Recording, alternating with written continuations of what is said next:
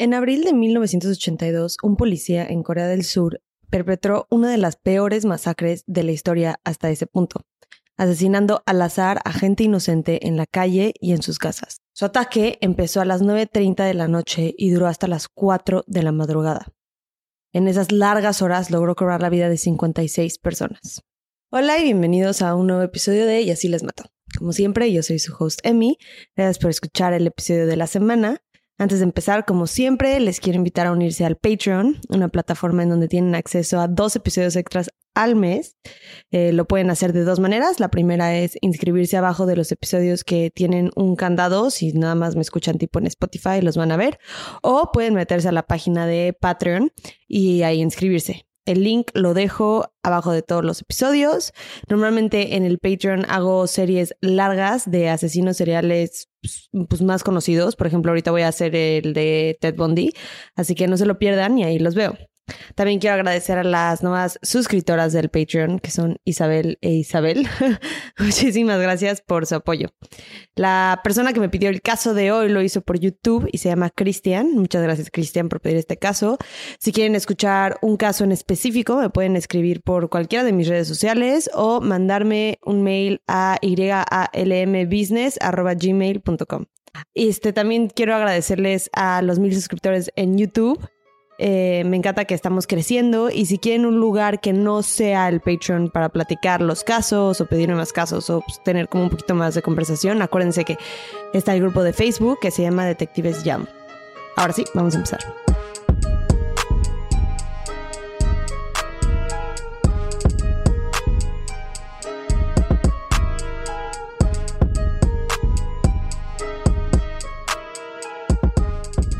Para esta historia tenemos que irnos a Corea del Sur, el lugar en donde nació un niño llamado Woo Bom Kon, que perdón por las pronunciaciones de este caso, eh, obviamente pues no la sé pronunciar, pero le echo ganas.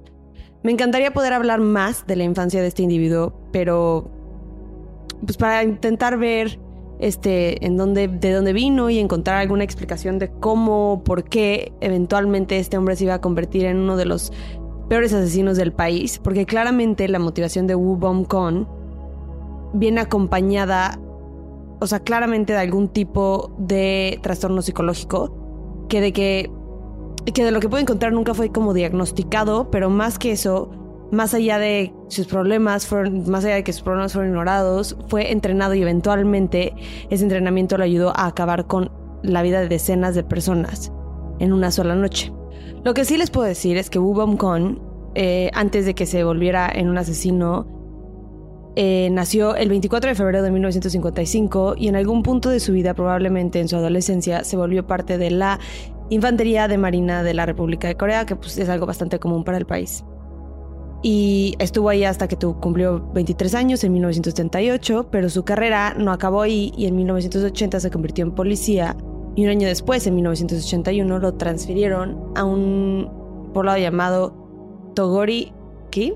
Y la verdad es que a él no le gustó este cambio, él prefería estar en una ciudad grande y es algo que pues, de lo que se iba a quejar constantemente. Este hombre tenía una vida bastante normal, no hay mucha mención de incidentes en su vida antes de pues, esto aunque creo que se va a volver claro porque cuando les cuente la historia que seguramente era un hombre reactivo y podía llegar a ser violento. De lo que sí he visto mencionarse en varios artículos es que consumía alcohol en exceso y que los últimos meses había estado deprimido y estaba teniendo problemas de ansiedad junto con momentos de mucho enojo que cada vez se volvían más intensos y más violentos. No hay mención de su familia en este punto de su vida, no sé si tenía relación con ellos, no se sabe mucho de eso, pero sí tiene una relación con una mujer. Y la masacre de las 56 personas de la que fue responsable empieza por algo casi cómico, por una estupidez, algo tan insignificante que parece broma. Todo empezó cuando su novia, Chun Mal Sun, ve una mosca parada en el pecho de su novio, quien estaba tomando una siesta la tarde del 26 de abril de 1982. Y cuando ve la mosca la intenta matar, pero al hacer eso le pegó en el pecho a Wu Bom Kon y lo despertó, cosa que lo enfureció y entró en uno de esos episodios de furia y poco a poco la pelea empezó a intensificarse. Pero antes de que pasara algo más, decide cambiarse e irse a trabajar. Esto pasó más o menos a las 4 pm de la tarde, pero cuando llegó al trabajo todavía no se había calmado y decidió distraerse tomando. Así que las siguientes tres horas en su trabajo como policía las pasó emborrachándose. Pero ni el tiempo ni el alcohol fueron suficientes para que se le olvidara su enojo, y a las 7.30 pm que regresó a su departamento, la pelea con su novia, que había sido únicamente verbal, ahora escaló a golpes. Le pegó en la cara varias veces y cuando estaba en el piso la pateó. Pero esto no fue suficiente para satisfacerse. Después decidió destrozar todo el departamento, rompiendo muebles, tirando y aventando cosas en su hogar. Y esto solo fue el comienzo. De su departamento regresó a la estación de policía en donde trabajaba y se dirige al cuarto en donde guardaban todas las armas. Cómo entró al cuarto es algo que cambia dependiendo la historia y el artículo que leas, pero en general encontré como dos versiones. La primera es que la mayoría de las personas estaban en una junta, la mayoría de los policías, y los cuatro oficiales que se supone que tenían que estar afuera del cuarto, por suerte para Wu Bong no estaban. La otra versión que escuché es que, o por autoridad o a base de amenazas, los oficiales lo dejaron pasar y no le prohibieron salir con las armas que tomó, que fueron dos pistolas carabinas M2, que son como rifles, más o menos 180 cartuchos y 7 granadas. Ya teniendo todas las herramientas que necesitaba para llevar a cabo múltiples tiroteos, sale de la estación y se dirige hacia la oficina de correos en el pueblo. En el camino le dispara por lo menos a una persona y en la oficina de correos mata a las siguientes tres personas, antes de cortar las líneas de teléfono del vecindario, dejando a una porción de la población incomunicada. Hay varias cosas de esta masacre que de manera indirecta le ayudaron a Wu Bom a cobrar más vidas. La primera es que vestía como un uniforme de policía, lo que le otorgó acceso a muchas viviendas. La segunda es que ataques como estos no eran común y los protocolos y la reacción de los policías no fue ni rápida ni eficaz. Tardaron una hora en poder responder después del primer tiroteo con un equipo de 37 policías. Y ni siquiera se notificó al centro de comando en Seúl de lo que estaba pasando hasta la madrugada. Por esos errores, el ministerio renunció el mismo 27 de abril, cuando acabó la masacre. Y la tercera es que estaba muy entrenado, sabía cómo matar, pero también sabía cómo reaccionaba la policía y sabía cómo iba a reaccionar, cómo, qué iban a hacer para intentar cacharlo, lo que obviamente le ayudó en su estrategia, que fue más que nada seguir moviéndose de lugar en lugar. Les quiero contar de un producto para todos los que usan maquillaje y bloqueador todos los días, que deberíamos hacer absolutamente todos y todas, o que solamente quieren cuidar su piel y es el desmaquillante regenerador de Argan de PAM México. Es P-A-A-M. Es un producto increíble que puedes usar para desmaquillarte. Simplemente aplicas unas gotitas en ojos y rostro y lo masajeas y lo retiras con agua o con una toalla húmeda y luego te puedes lavar la cara con otro jabón, que es lo que yo hago, que es para que se me quite todo por completo. Es una técnica que se llama doble lavado y funciona para la gente que usa mucho el maquillaje o que se está reaplicando el bloqueador muchas veces en día, que debemos hacer todos, lo repito. y es porque el bloqueador es muy difícil de quitar al igual que, que el maquillaje. Y siempre, siempre, siempre el primer paso de esta técnica es un jabón o un desmaquillante a base de aceite como este y funciona perfecto. Y además lo puedes usar como un suero hidratante después que ayuda a nutrir y fortalecer tus pestañas, es rico en vitamina E, es un antioxidante natural, que eso ayuda muchísimo con los efectos del envejecimiento y además limpia a profundidad tus poros. Y ahorita lo pueden conseguir con un 10% de descuento cuando usas nuestro código que es YALM10. Es Y-A-L-M 10. Así que no se lo pierdan, les va a encantar. Es para todo tipo de piel y díganme si les gustó. El tiroteo en la oficina de correos fue a las 9.30 pm y a las 10 pm llega al mercado del pueblo en donde hay mucha gente reunida con sus amigos y familias disfrutando de su noche. Pero de lo que no estaban conscientes es que un hombre que no, que no conocían tenía solamente una meta en mente esa noche, matar. Aparentemente odiaba a la sociedad y la comunidad a la que se supone que tenía que proteger. Mucha de la explicación es que su depresión y ansiedad lo habían pues, separado de la comunidad, de, de todo el alrededor, y eso llega a pasar mucho con los perpetradores de masacres como esta y de tiroteos en escuelas Normalmente son gente que tienen o ansiedad o depresión o culpan al ambiente en el que están y a la gente a su alrededor, eh, tanto que las empiezan a odiar. Obviamente no es algo lógico, pero estas personas no... Porque estas personas pues, no le han hecho el mal, ¿no? O sea, no es que todas las personas en su alrededor lo odien, lo ignoren, eh, en el mar, pero en sus mentes eso es lo que, lo que pasa, por eso les agarran tanto odio. Ahora, sigue siendo un tipo de asesino muy diferente a un asesino serial y hay mucho que todavía se tiene que estudiar para poder prevenir este tipo de crímenes. En el mercado empieza a disparar y avienta una granada. En esta ubicación mató a seis personas y entre las heridos estaba su novia, quien se acercó a ver qué estaba pasando cuando escuchó los disparos. Y no hay ningún testimonio que aclare si le disparó por equivocación o porque la reconoció y la quería matar. Pero afortunadamente ella sobrevivió.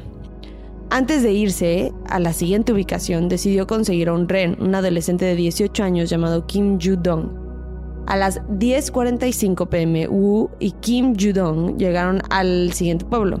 En este pueblo forzó al adolescente a entrar a una tienda de abarrotes y le ordena que le compre un refresco. La tienda era operada por una familia, un hombre con su esposa y sus dos hijas, y se pusieron nerviosos al ver al policía en su tienda con dos pistolas y un adolescente. Pero era un policía, o sea, había cierta confianza. Hasta que Kim le entregó el refresco, lo abrió, le dio un trago, agarró la pistola y le disparó al adolescente, matándolo. Luego le disparó a los, tres, a los cuatro miembros de la familia. La mujer y las hijas fallecieron con, con las heridas que les dio, pero el hombre, a quien le disparó nada más en la pierna, sobrevivió. Y aquí es cuando su uniforme le gana entrada a muchas de las casas en donde, en donde mataba a todos los miembros de la familia que estuvieran dentro. En una de las casas mató a cuatro integrantes de la familia con una, granada que aventó por una ventana. En este punto, en este pueblo, perdón, cobró las vidas de 18 personas antes de irse a la siguiente ubicación. Para las 12 a.m., ya siendo el 27 de abril, las policías se están posicionando en varios pueblos para intentar prevenir la muerte de más personas. Esto ya después de dos horas y media desde que empezó la masacre. Y aunque ya se está movilizando todavía no iba a ser suficiente para prevenir muchas de las vidas que todavía iba a quitar. En el siguiente pueblo empezó por matar a una familia de cuatro que estaban dormidos en su casa. Y luego se encontró a un hombre afuera de una casa en donde había, una, un tipo de reunión o fiesta. Cuando vio al policía le preguntó qué es lo que estaba pasando y Wu le dijo que estaba buscando a unos sospechosos en la zona. El hombre lo invitó a pasar y a que cenara algo, y Wu, como si no acabara de matar a más de 20 personas, decidió entrar y tomar un descanso. Mientras estaba cenando, platicó con las personas que estaban en la casa, la mayoría eran parte de una misma familia. Le agradecieron por su servicio y su compromiso de protegerlos como comunidad y sociedad.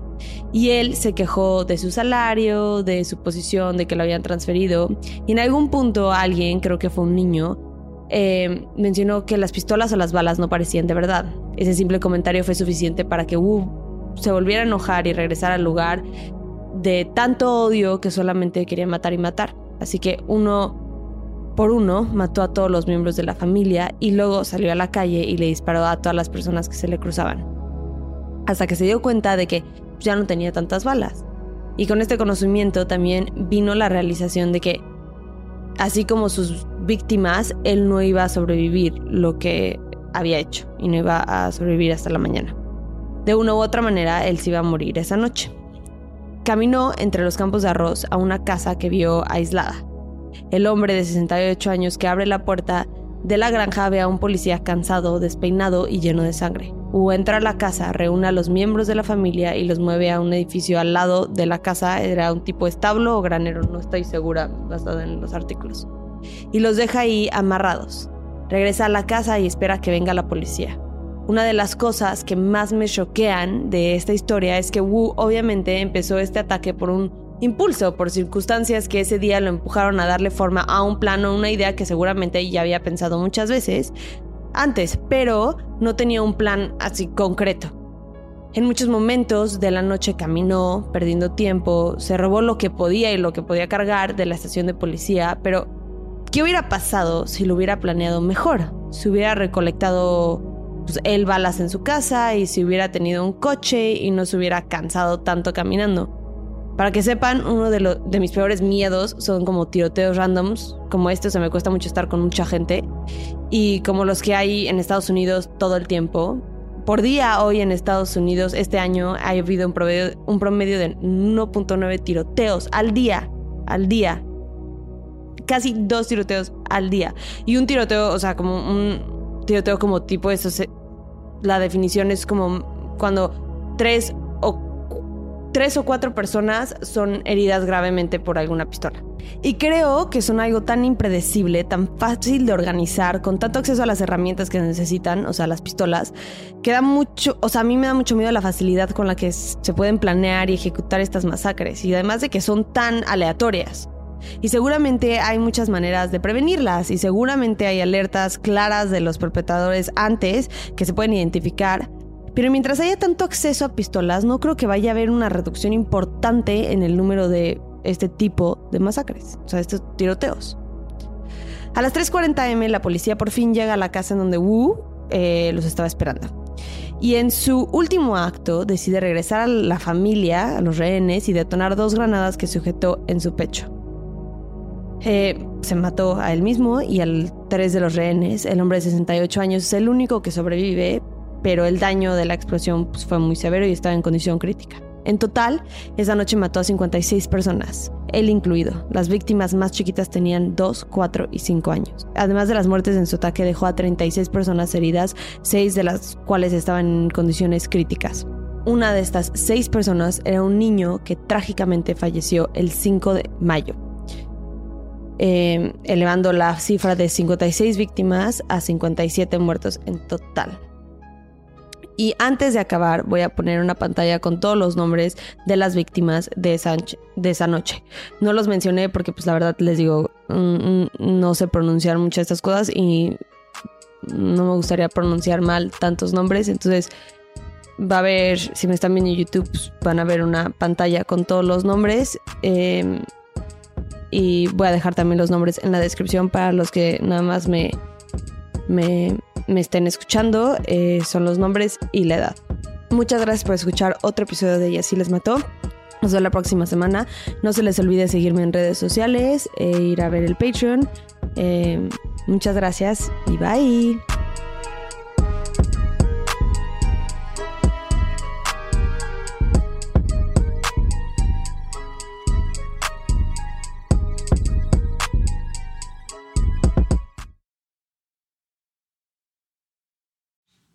Acuérdense que nos pueden encontrar en redes. Nuestro Instagram es YALM Podcast, nuestro Twitter es YALM Pod y nuestra nueva página de Facebook es YALM Podcast, en donde se encuentra el grupo Investigadores YALM.